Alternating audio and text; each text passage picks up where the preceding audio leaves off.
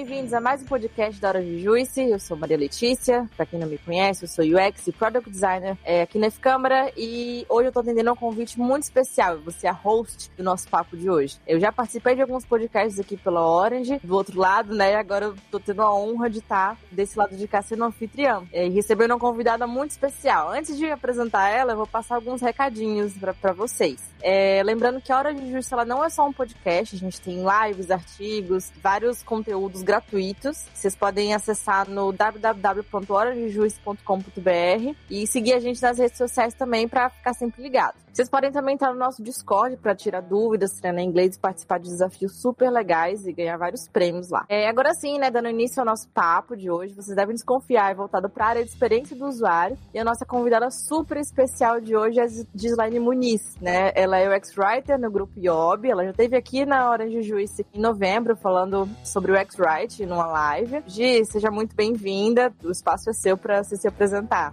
Oi, obrigada, Letícia. Demais estar aqui com vocês, tá? Foi um prazer participar da live. Acho que o podcast vai ser muito legal também, um bate-papo muito, muito bom para mim. Espero que ajude quem estiver aí do outro lado ouvindo também, né? Como você mesmo disse, eu sou a Gislaine Muniz. Podem me chamar de Gi, inclusive, né? Sou o X-Fighter na, na IOB. Já trabalho na IOB tem uns 10 anos e meio, mais ou menos. Mas como X-Writer vai fazer dois anos que eu estou atuando. Né?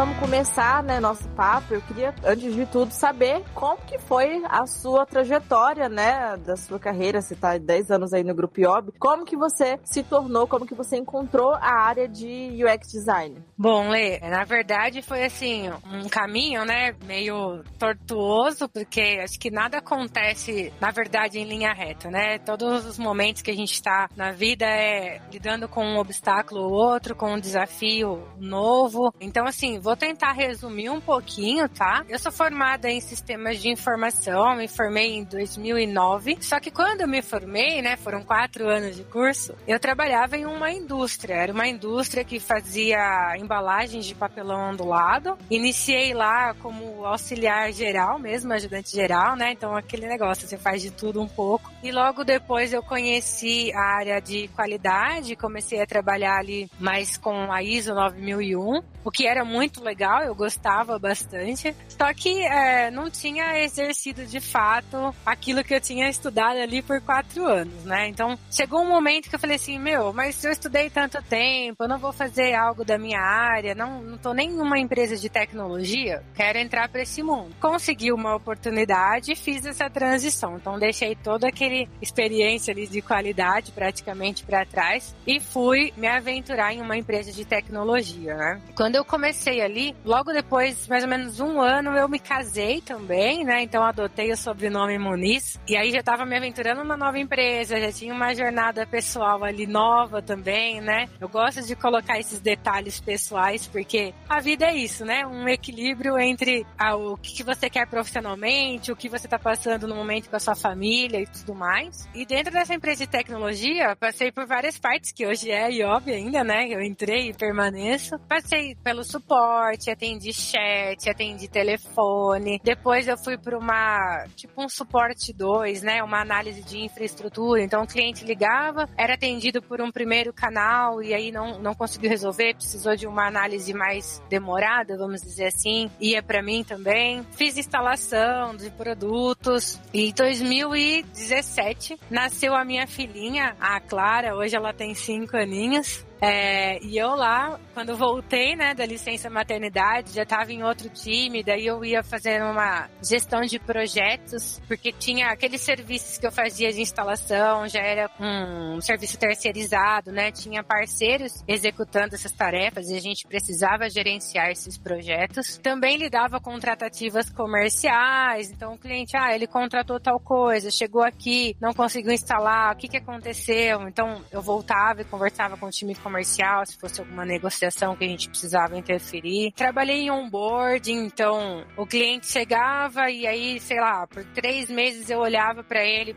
se ele tá usando o produto, se ele cancelou, por quê, né? Fazia essa análise aí dessa, desse início de jornada. E aí, por que que eu tô falando de todas essas trajetórias? Tem mais ainda, mas destaquei os mais, assim, que eu permaneci por mais tempo, né? Porque chegou um momento, junto com ele, a pandemia, que eu, assim, tive um, alguns desafios pessoais, né? Até então eu trabalhava presencial nessa empresa, né? Na, na IOB. E aí chegou a pandemia, meu, todo mundo em casa, agora a gente vai trabalhar home office, algo que eu nunca executei antes. E com o desafio de ter a minha filhinha, na época com três anos, junto comigo em casa. Chegou um momento que eu chorava muito porque eu não me sentia uma boa profissional profissional, porque vários momentos eu perdia o foco, né, para olhar ela, por uma demanda dela, e também não me sentia uma boa mãe, porque eu não conseguia dedicar meu tempo realmente um tempo de qualidade para ela, né? E eu falei assim, ou eu vou ter que escolher entre deixar meu trabalho ou vou precisar de um caminho alternativo. Como que eu vou abrir minha mente para pensar fora da caixa? Eu passava por vários momentos, conseguia me adaptar por muitas coisas, mas eu não sabia que, que carreira que eu queria, né? O que, que eu queria fazer da minha vida profissional. E aí me acertei no trabalho, né, de trabalhar home office e cuidar da minha criança e também em planejar uma estratégia para mim decidir o que, que eu queria fazer. Então comecei a me envolver em todos aqueles webinars que começou a surgir, né? O momento da pandemia chegou, os eventos online bombaram. Então não gastei um centavo, só ia me inscrevendo em tudo e participando. Era meio que aqueles testes vocacional quando a gente faz para entrar na faculdade, né? Comecei a me arriscar em tudo, do que falava sobre carreira, eu estava participando para descobrir coisas novas, para entender o que, que eu queria fazer. Fiz Ikigai também, para quem conhece essa técnica, é super super legal de autoconhecimento. E foi em uma dessas coisas que eu escutei pela primeira vez o termo UX, que até então super desconhecido para mim. E aí eu, nossa, UX, que interessante isso que eles falaram, né? Deixa eu ver mais sobre isso. Então, o caminho que antes eu tava geral, me descobrindo, mente aberta, eu já comecei a olhar mais fechadinho, porque algo me chamou a atenção. Então, comecei a só me candidatar, me inscrever em participações falando sobre o X. E aí fui fechando, fechando, e eu gostando, falei, agora eu quero o X mesmo. Quero fazer isso na minha vida. Adorei isso daqui. Tem muito a ver comigo sobre o que eu gosto de fazer, mas não sei desenhar nem aqueles bichinhos de pauzinha no caderno, né? Aquelas pessoinhas com a cabecinha e os pauzinhos. O que, que eu vou fazer para entrar nessa área? Como eu estava estudando, eu vi que tinha vários caminhos ali dentro, um X-Research, um X-Writer. E aí eu pensei, o que, que eu já tenho de bagagem? O que, que é mais fácil para mim conseguir fazer a migração para essa área? Aí, dentro da minha análise, entendi que o X-Writer era o caminho mais, mais fácil aí. Então agora, antes eu era geral, meu foco, meus estudos, depois foi o X depois, o X-Writing. Daí comecei a só estudar isso. E de novo, sem gastar ainda, tá? Não gastei nada, não paguei nenhum curso caro, porque eu não tinha certeza se isso ia dar certo, né? Quando eu cheguei em X-Writing e aí eu vi que era isso mesmo que eu queria, que tinha chances de eu conseguir fazer essa migração, eu não tinha certeza se eu ia conseguir migrar dentro da empresa que eu estou. Eu não tinha essa certeza. Mas a certeza que eu tinha é que eu ia espalhar para o mundo que eu queria ser o X-Writer. E eu me agarrei nisso com todas as forças. Todo mundo que eu conversava, seja da empresa ou não, eu falava, eu quero fazer, né, eu quero exercer a função de UX Writer. E em uma dessas eu encontrei uma pessoa que ficou com esse né, com essa pulguinha atrás da orelha e lembrou do meu nome. Conversei em um café virtual, um aquele bate-papo para você conhecer uma pessoa nova, uma pessoa que era da IOB, né? É uma PM. Nessa apresentação, falei para ela que eu queria ser o X-Writer, que eu tava estudando para isso e tudo mais. Acho que passou uns três ou quatro meses, ela me mandou uma mensagem e falou: Olha, Gi, eu tô com um desafio em tal produto e eu acredito que tem uma possibilidade de você atuar como X-Writer aqui. Você quer vir? E é óbvio que, né, na hora eu abracei a oportunidade e então iniciei essa jornada. Foi em fevereiro de 2021. Então é recente ainda, né? Essa pensando né, na sua trajetória como um todo, é ainda é um mundo que você está descobrindo. Exatamente. Eu acho que assim, a gente nunca vai parar de estudar, né, Lê? Então não tem essa agora já sei tudo, né? Então é, sempre você vai estar com pessoas diferentes, em diferentes projetos, em diferentes momentos da jornada, e você vai aprender um pouquinho mais, né? Com certeza, nossa, é muito, muito emocionante, muito bacana saber um pouco mais, né, da sua trajetória. Eu penso que pode ser muito parecida com o que muitas outras mulheres, principalmente, né, acabaram passando durante a pandemia, porque a dupla jornada de trabalho, ser mãe, cuidar de uma família, ainda ter que ser profissional, aquela parte do home office que ninguém sabia direito, né, como funcionava. Então, de fato, você passou desafios que eu, eu sei que outras mulheres também passaram e que, sabe, não se inspirem, né, em, em se encontrar. Porque a melhor coisa que tem, de fato, é se encontrar. É você fazer o que você gosta e você sentir orgulho disso. Com certeza. E aí, eu vou aproveitar, né, para perguntar. Você disse que você foi pioneira nessa na área de writing na IOB. Como que foi isso? Quais foram os desafios que você encontrou nessa, nesse fato, né, de ser a primeira UX writer? Lê, como eu não tinha uma outra parceira ou parceiro, né, de UX Writing dentro da IOB, eu precisei achar os meus caminhos.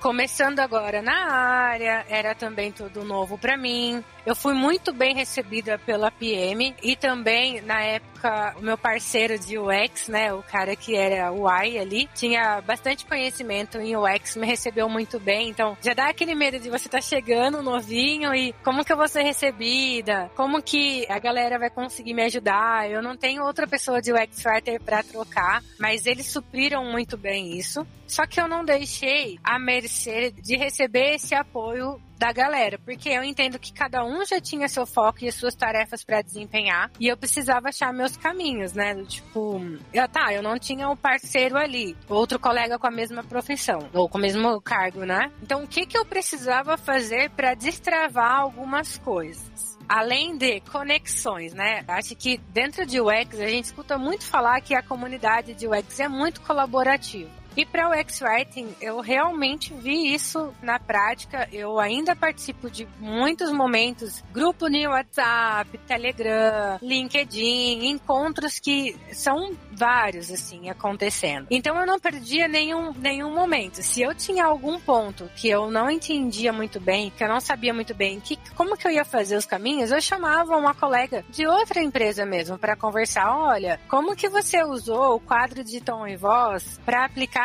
dentro do produto que você é, trabalha hoje. Então eu ia achando esses caminhos, fazendo conexões com pessoas e fazendo muitas trocas, né? Então quando eu chegava com o time, com a PM para conversar ou com outro design, eu já tinha uma ideia de tudo que estava acontecendo, porque eu também fazia as minhas conexões. E uma outra coisa que eu achei que foi muito bom e que ajudou demais foi encontrar uma mentora, né? Ou um mentor que seja. Porque essa pessoa, ela consegue trazer para você uma prática, né? Ela já viveu muitas coisas, já tem bastante experiência e já consegue trazer para você alguns caminhos, a, abrir seu pensamento, né? Abrir sua mente para algumas possibilidades que talvez você ali por estar tá começando não consegue ver ainda. E nessas conexões que eu fui fazendo com N pessoas, eu encontrei uma que eu falei, nossa, essa pessoa aqui tem grandes chances de, de ser minha mentora e de, e de eu ter momentos com ela, né, mais pontuais, assim.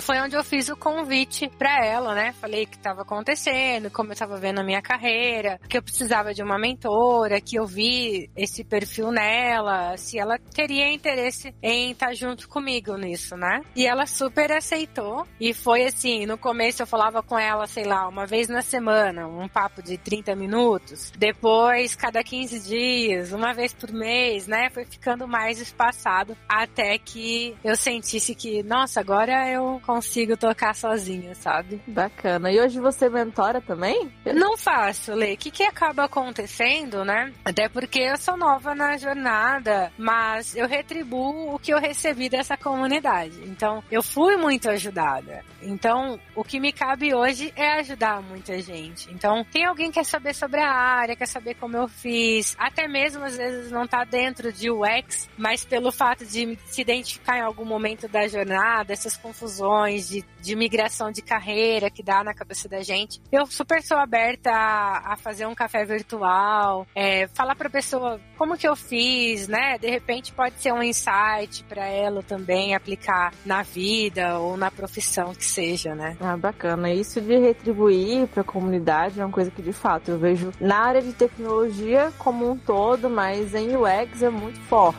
né? Então é bem bacana.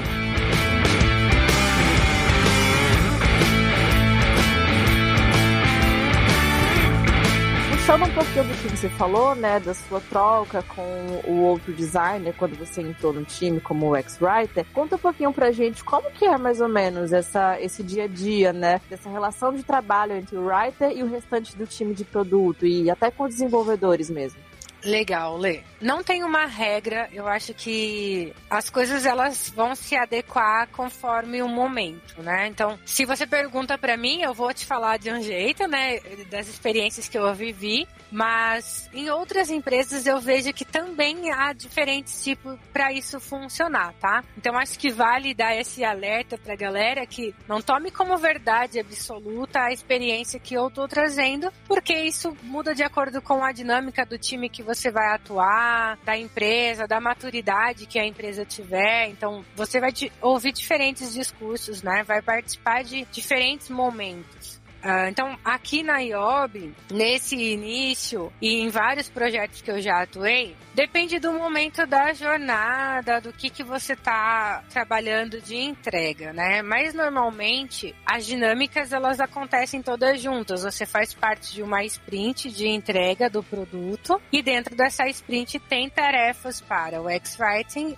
para o Y, para o X, o X Research, para Dev. E aí você tem um momento onde tem a, a daily, por exemplo, né? Então você chega lá, fala das suas atividades, ou se você tiver algum impedimento. Esse é o básico. Mas de trocas, você vai se conectar com o PM, você vai se conectar com o PO, com o X, com o UI, para discutir qual é a jornada do usuário, planejar ali mesmo as estratégias que precisam acontecer, né? Antes de propriamente eu chegar lá e colocar o conteúdo. Então tem uma série de momentos onde são contribuições, né? Onde são várias pessoas de diferentes áreas fazendo trocas, até que de fato chegue uma tarefa para você inserir conteúdo. E até uma brincadeira da área, né, de UX Writing, que a gente fala assim: se você gosta de escrever, não vá fazer o UX Writing, porque essa é a última parte da entrega. Tem muita coisa acontecendo antes. Você vai participar de pesquisas, você vai fazer testes, né? Você vai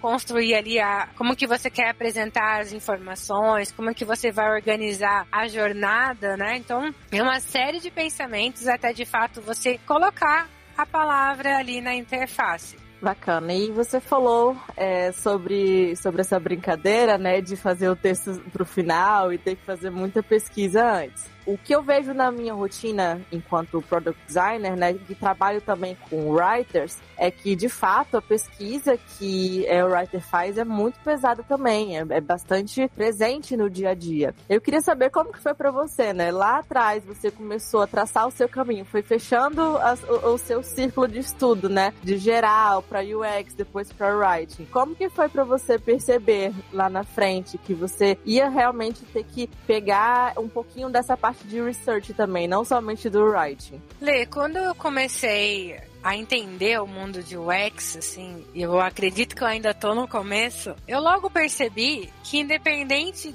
da ocupação que você vai ter dentro desse universo, você vai estar com a pesquisa muito forte. Se você desenha a tela, você precisa pesquisar, você precisa entender o comportamento do usuário ali naquela jornada, você precisa entender o que está funcionando, o que, que não está. E para você entender, você vai ter que pesquisar. E a pesquisa, quando a gente fala, a gente não, não associa a pesquisa assim como enviar um forms. O forms ele também, um formulário, né, de pergunta e resposta, ele também faz parte de, é, de pesquisa, sim, mas não é só isso. Você tem N tipos de formatos para aplicar uma pesquisa, né? Então, você pode fazer um teste AB, você pode fazer uma entrevista assim, similar com esse papo que a gente tem, de, de você pensar em o que, que você quer descobrir, o que, que você acha que é interessante para a pessoa que está participando daquela jornada contribuir com você, como que ela pode contribuir o que você quer entregar, né? Então você tem que descobrir uma, o modelo mental da pessoa e aí descobrir quais são pontos de dores, por exemplo, né? Quais são as dificuldades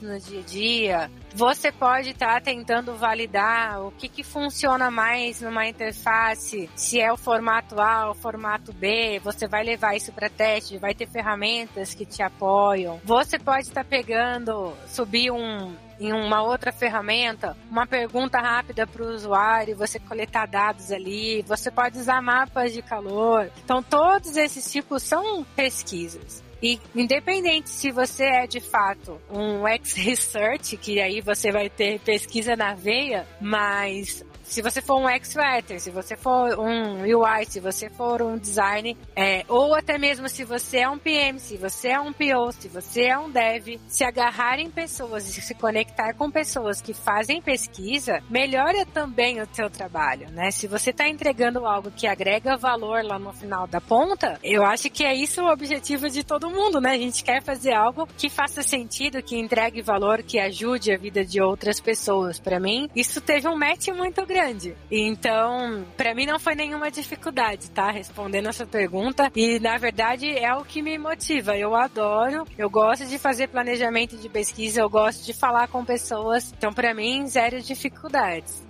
é uma parte muito gostosa, né? Acho que todo UX, assim, tem um quesinho de pesquisador, porque é, é, é muito necessário. Pesquisa, eu sempre falo que é uma coisa das bases fundamentais, assim, para qualquer criação ou desenvolvimento de produto.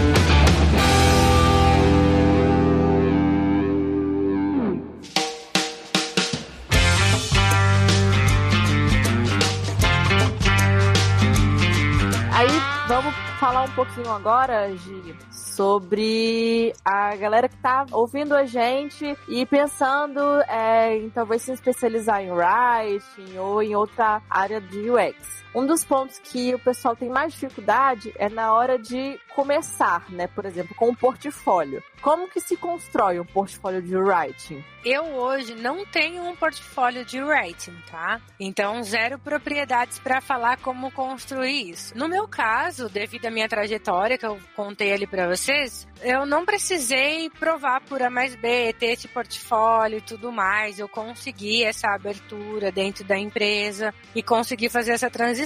Hoje, olhando para os colegas, né, como eu falei, tô sempre conectada, tô sempre vendo o que, que a área tá movimentando. É super necessário, a galera se candidata para vaga, o recrutador te pede o link do portfólio. Inclusive, se você tem esse portfólio, já deixa no, no perfil ali do seu LinkedIn para ficar mais fácil a galera entender, te conhecer melhor, conhecer como que você está trabalhando. Mas dentre as dicas que eu vejo e se eu posso realmente dar alguma dica, visto que eu não tenho um, eu acho que você pode ajudar um amigo que de repente tenha uma empresa, você pode visualizar uma ONG e falar, nossa, talvez eu poderia fazer um projeto para viabilizar um aplicativo para essa ONG ou um site que seja, né, uma interface, um produto. Você, é, no caso de UX Writing, tem um desafio, é, se eu não me engano, é Daily UX Writing, uma coisa assim. Dá para dar uma pesquisadinha e encontrar isso, que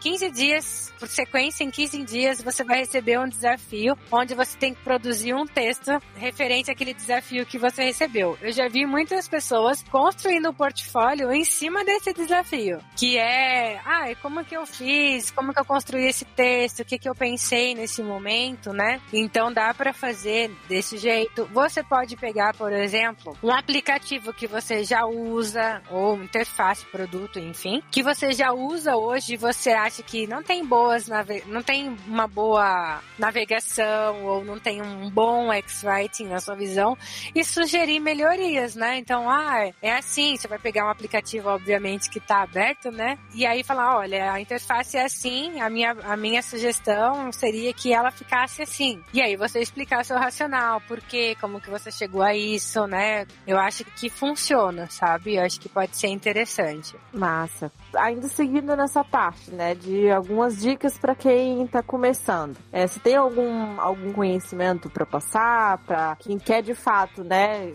se aprofundar mais na parte de writing, estudar mais e vir a se tornar um ex-writer no futuro? Eu acho que se você está começando agora, não olhe só para o X-Writing, sabe? Não olhe só para esse pedacinho. Volte um pouquinho, olhe um pouquinho sobre o X em geral, olhe um pouquinho sobre os personagens desse, desse universo, né? Quem são as pessoas que tá ali. E aí, quando eu falo pouquinho, eu acho que é pouquinho mesmo. Porque se você for se estender demais, você de fato nunca vai começar. Porque a gente nunca tá, ou pelo menos eu posso falar por mim e por várias pessoas que eu já conversei, a gente nunca tá 100% preparado. Se eu estiver esperando até hoje, por exemplo, falar assim, ah, eu quero, eu ainda preciso disso, preciso daquilo para começar de fato a me candidatar em uma vaga, que seja, né? Você você nunca vai estar 100% pronto. Ninguém sabe tudo 100%. É aquilo que eu falei, a gente vai estar sempre estudando. Então, eu acho que tenha um planejamento. Por exemplo, ah, você já decidiu que você quer fazer o X-Writing? Beleza. Separa, faz um plano no Notion, um bloco de notas que seja. Eu preciso estudar o X em geral. O que, que dentro de UX as pessoas falam? Ah, eles falam sobre é, interface, eu vejo um pouquinho de ferramenta. E é não fazer cursos mirabolantes, sabe? Podcast, webinar é, até mesmo as pessoas que já disponibilizam cursos gratuitos fazem aquelas aulinhas gratuitas antes de fato ofertar um curso para você, né, que você tenha que gastar. Já dá para você ter uma boa noção, entender um pouquinho mais. Então faça um planejamento. Ah, eu preciso estudar de UX, isso. Dentro de UX Research, eu preciso ver um pouquinho disso. Dentro de Writing, que é o que eu quero fazer, eu vou abrir mais o meu estudo. Eu preciso ver tal coisa, tal coisa, tal coisa. Como que você vai descobrir quais são essas coisas que você precisa? Na comunidade de UX tem até um repositório que a gente chama de repositório da Paulinha, que é, é uma colega, né, que colaborativamente fez um plano de estudos para quem está começando. Você está começando, o que, que você precisa saber? Você pode se basear em algo como esse, se você está ouvindo esse podcast, joga no Google repositório é, de UX Writing da Paulinha. Se você não encontrar, pode me chamar no LinkedIn e pedir o link que eu te passo para você ter uma base, né? Lá ela já sugeriu algumas coisas de estudo. Ou então você pode assim, abre o LinkedIn e procura lá o é, vaga para o UX Writer Júnior dá uma olhada no que, que eles estão classificando ali que você precisa atender de requisitos. O que, que você tem ali, o que, que você não tem? Ah, eu não tenho isso, eu não tenho aquilo. Então você classifica, ah, isso daqui eu vi aparecendo muito, vou começar por isso. Não deixa de ser uma pesquisa, né? Depois, isso daqui eu também vi, é, tá sendo muito citado, eu não sei, vou colocar como objetivo de estudo. E você vai montando o seu plano, sabe? Eu acho que pode ser um caminho, mas é aquilo, nem sempre vai funcionar para todo mundo, sabe? Então você precisa achar seu jeito. Se isso não tá funcionando, se você não conseguiu dessa forma, tenta de outro, chama um colega que já tá na área para conversar com você um pouquinho, te direcionar mais um pouco, né? Esclarecer algum ponto que de repente te deixou travado. É, acho que é nesse caminho, Lê. Até mentoria, tem muita gente dando mentoria gratuitamente, inclusive, se você conseguir achar essas comunidades de UX Writing. No Telegram tá aberto né? E não tem limite de pessoas. Você pode começar a entrar ali, começar a acompanhar o que, que a galera tá falando. De repente você pesca uma mentoria ali gratuita. Nossa, bacana. Eu também, né, assim como você, comecei a estudar mais sobre o X na pandemia. E assim como você, também conteúdos 100% gratuitos, né? Tem muito, muito conteúdo de qualidade muito boa é, na parte de UX, né? Na parte de writing, research, mas é, o que eu vejo às vezes é que é tanta coisa boa que a gente acaba tendo acesso que a gente tem até um pouco de dificuldade de saber separar, né? Nossa, o que, que de fato eu preciso consumir, né? É, é muito assunto, muita live, muito curso, muito texto, e a gente fica até meio, meio, nossa, o que, que, eu vou fazer agora, né? Então realmente ter esse planejamento é bacana. Exato, né? Ele vai te livrar dessa, dessa cilada do tipo, parece que você tá sempre correndo atrás do rabo e você não consegue sair do lugar, né? E aí você vai olhar uma oferta que de repente poderia ser e vai ser realmente muito interessante, porque tudo que tá naquele universo talvez vai despertar mesmo o seu interesse. Mas se você tem lá seu planejamento, você vai olhar para ele e vai falar assim, putz, não vou conseguir encaixar essa, essa live, esse encontro aqui no momento, porque meu foco tá nisso daqui. Ah, não, eu consigo, porque eu tô conseguindo. É, esse momento dos do meus estudos tá caminhando bem e eu acho que dá para encaixar isso daqui na minha jornada. Então você vai começando a se entender, entender seu tempo. Será que vale a pena mesmo você ir mergulhar nesse universo, sendo que você não terminou uma outra etapa ainda, né? É, até porque, como você falou, né? Existe de fato o não parar de estudar, que isso é uma coisa que é certa, né? Que a gente nunca vai, a gente tá, vai estar tá sempre consumindo mais e mais conteúdo, porque muita coisa nova vai estar tá chegando, mas também existe o procrastinar, né? O estudo procrastinador, em que a gente nunca consegue acabar de fato, nunca se sente pronto, nunca consome, nunca dá um, um basta naquele assunto ali, pronto, aqui acabou, vamos agora para o próximo, né? Então é importante a gente saber é, é, ser estudantes, né? Eternos estudantes, mas não procrastinadores. Exato. E eu acho legal também, na hora que você está começando a estudar e você vai começar a pôr a mão na massa, fazer uma coisa ali, outra aqui, a gente acaba não documentando essas coisas, se perde num universo paralelo. Então, talvez, e eu tô falando talvez porque eu não fiz isso na prática, vale a pena você pensar, será que você não cria? Eu vou citar o Notion como uma ferramenta, mas você pode usar, obviamente, qualquer uma. Será que não vale a pena você criar uma página ali, colocar documentações, experimentos, mão na massa, para você ir documentando todas as coisas que você foi exercitando? Daqui dois meses você pode revisitar esse material e você mesmo já vê o quanto você evoluiu, porque você vai ver aquele material que você começou e a trajetória que você está estudando, você mesmo já vai ter sugestões para as coisas que você fez já, sabe? Talvez já ajude, inclusive, no seu portfólio. A gente tem um, uma plataforma um Notion, inclusive, da Orange Juice, né, da comunidade lá do Discord, que é justamente é, tem essa finalidade, né, de trazer um caminho para as pessoas que estão começando e não sabem de fato onde que elas estão, né, qual caminho seguir, ter um norte. Orange Evolution. É, é bem bacana. Ela é acessível para qualquer pessoa, né? Que entre lá na nossa comunidade no Discord, preenche o form e vai ter aí esse, esse super presente, né? Para conseguir se, se localizar no começo dos estudos. Né? É bem importante.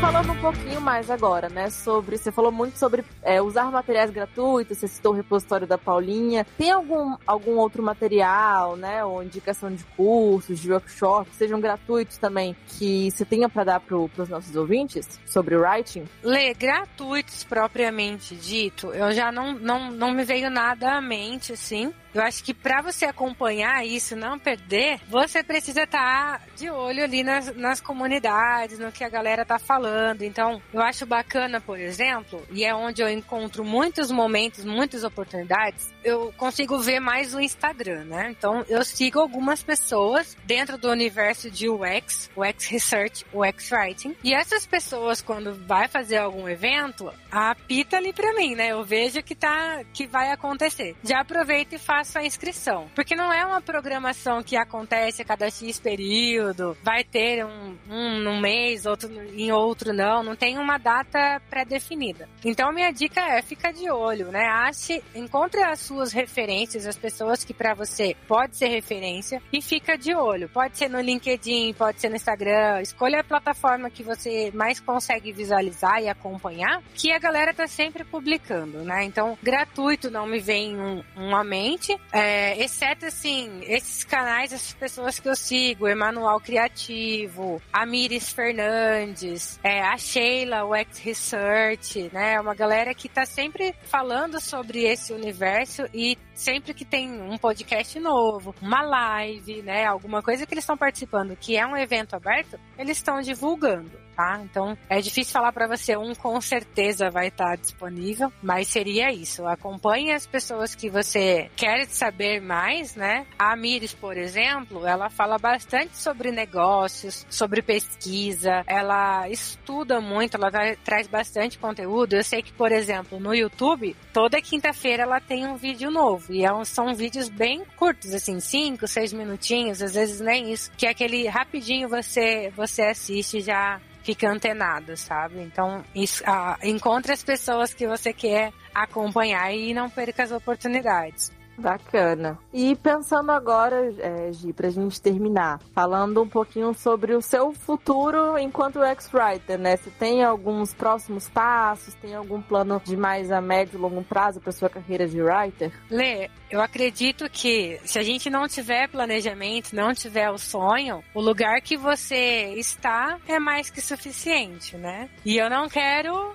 ficar numa, numa linha ali que eu não me, me, não me mova, não saia do lugar, deixe de aprender. A curto prazo, Lê, eu quero alcançar os outros níveis, né? Hoje eu estou como júnior, eu quero o nível de pleno e sênior. E a longo prazo, a cadeira de liderança, de ter esse olhar assim, é, não colocar tanto a mão na massa, mas ter um olhar mais estratégico, né? Então é algo assim, mais estratégia, olhar para pessoas, coisas que eu nunca fiz. É, acho que é uma oportunidade bem legal, uma área que eu gostaria de, de me aventurar. Então, acho que a curto prazo, é, os níveis e a longo prazo, essa cadeira de liderança ou uma cadeira mais estratégica, vamos dizer assim né? De, para o que eu tinha pensado, né, de trazer de pauta, a gente conseguiu pegar tudo. Você tem alguma sugestão também do que a gente conversar um pouquinho nesses últimos minutos? Uh, eu acho que esse papo, Lê, foi bem assim, dicas mesmo, né? Em vários uhum. momentos ali, desde de quando você está se descobrindo em um, um novo ambiente, um novo mundo que você quer explorar,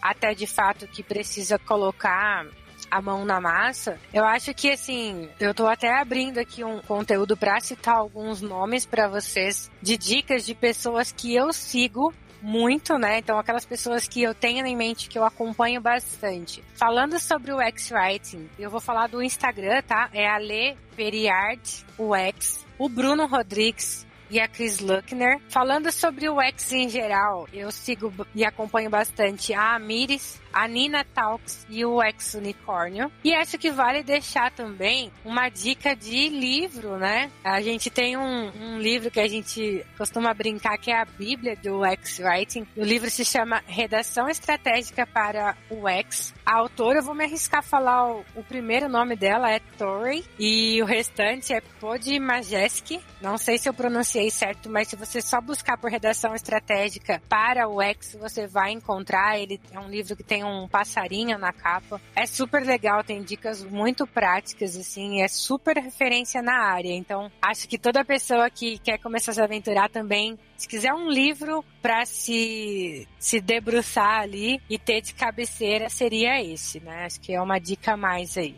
Beleza, super dicas aí, super conteúdos. Gislane, foi muito bacana conhecer é, mais sobre a sua trajetória, né? A gente já tinha ouvido um pouquinho de como foi a sua jornada até aqui na live, agora conseguimos conhecer um pouquinho mais a fundo do seu dia a dia como writer. Você pode compartilhar seu LinkedIn ou outra rede social para a galera poder te adicionar e te seguir também? Claro, no LinkedIn eu estou como Gislaine traço Muniz. O tracinho é o hífen mesmo, tá? É, inclusive, Lê, super deixa aberto para alguém que quiser chamar para conversar, como eu falei, né? É, adoro esses cafés virtuais, esses momentos de conexão. Toda vez que você fala um pouquinho do que você sabe, você sai de lá também sabendo um pouquinho mais, né? Então, tô super aberta aí. Se quiserem me adicionar no LinkedIn, me mandar uma mensagem, pedir algum link de algo que eu citei aqui e você não conseguiu encontrar, fiquem à vontade para me abordar por lá, tá? Beleza.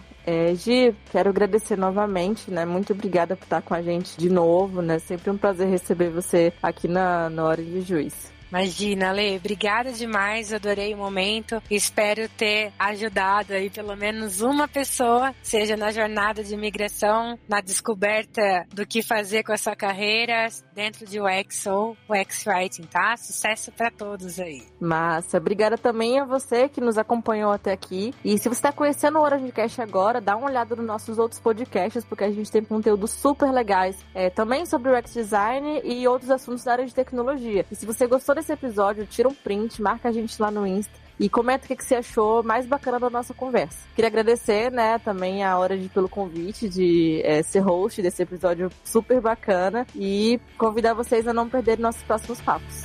É isso. Tchau, tchau.